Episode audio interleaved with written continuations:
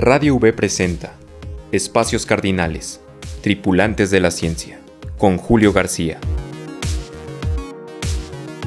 Hoy presentamos Científicos japoneses viajan en el tiempo para explicar el origen del universo. Hace unos 13.800 millones de años, el universo tuvo un principio y en menos de una billonésima de billonésima de microsegundo aumentó más de un billón de billones de veces su tamaño. Estas inmensas cifras que resultan todavía incomprensibles para ser abarcadas en su totalidad por la percepción y la razón humana, representan el tiempo que el cosmos tardó en inflarse y llegar a su tamaño actual. El fenómeno de la inflación aún no tiene una respuesta. Es decir, no se sabe con certeza por qué se produjo, ni mucho menos se comprende si existió un motivo para que surgiera o no, simplemente es y está ahí, por lo que es uno de los grandes misterios de la cosmología, la ciencia que estudia el universo en su conjunto a través de su composición y evolución. Gracias a las computadoras y al desarrollo de la inteligencia artificial, que se beneficia del poder de estas para procesar información de forma más rápida y eficiente, un grupo de astrónomos del Observatorio Astronómico Nacional de Japón, encabezados por Masato Shirazaki, simularon más de 4.000 universos con el fin de reproducir la inflación temprana del mismo. Para ello utilizaron la supercomputadora Ateru I2, que se especializa en resolver problemas de astronomía. ¿Eres una simulación? ¿Eh, ¿Eres una simulación? Se cree que el proceso inflacionario produjo diferentes densidades de materia que afectaron la distribución del lugar donde se desarrollaron las galaxias. Ello explicaría también por qué éstas no están distribuidas de manera uniforme y homogénea, sino que se agrupan en grandes racimos que miden millones de años luz.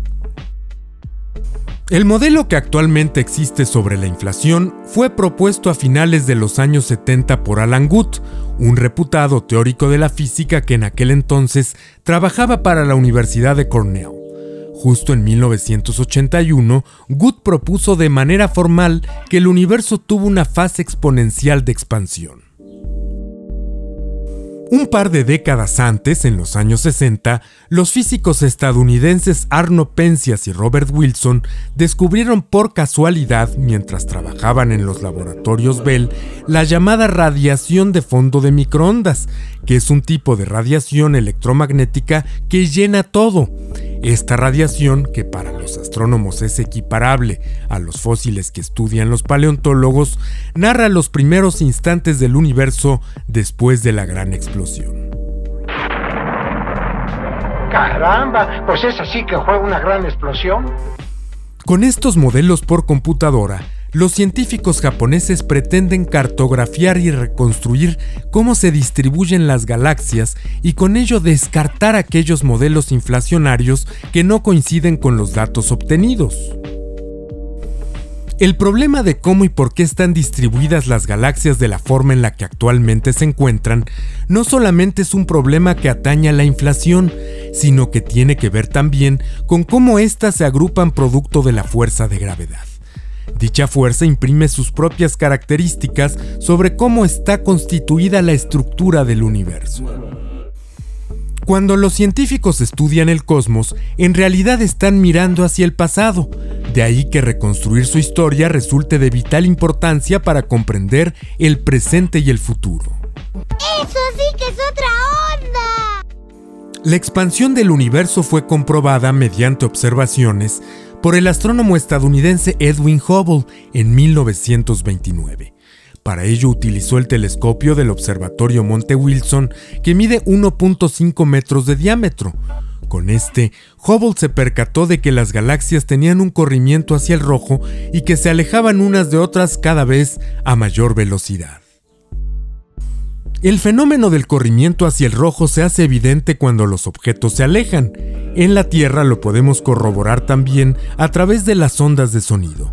Por ejemplo, si imaginariamente nos parásemos en una carretera, nos percataríamos de que conforme un vehículo se acerca hacia donde estamos situados, las ondas sonoras que emite el motor se harían más agudas porque se comprimen. ¡Sí! ¡Qué gran onda, chiqui! Por el contrario, conforme el vehículo pase y se vaya alejando cada vez más, las ondas se harán más graves porque su longitud de onda será más pronunciada con respecto al punto en el que se encuentra el observador.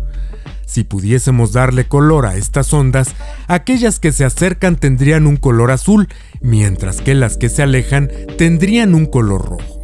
Creo que mi hermano Malcolm me explicó eso el verano pasado. Luz y sonido viajan a velocidades constantes, pero sus frecuencias se hacen más cortas o largas, dependiendo de si se mueven hacia ti o se alejan de ti. Se llama efecto Doppler, Dewey. A esta realidad física se le llama efecto Doppler y se aplica tanto a las ondas de luz como de sonido. Además, representa también aquello que pudo observar Edwin Hubble cuando midió por primera vez el corrimiento hacia el rojo de las galaxias en el universo. Él es el efecto Doppler. Sí, es el cambio de frecuencia aparente de una onda por el movimiento relativo entre la fuente de la onda y el observador. La tasa de expansión del universo, conocida como constante de Hubble, mide justamente la velocidad a la que se amplía.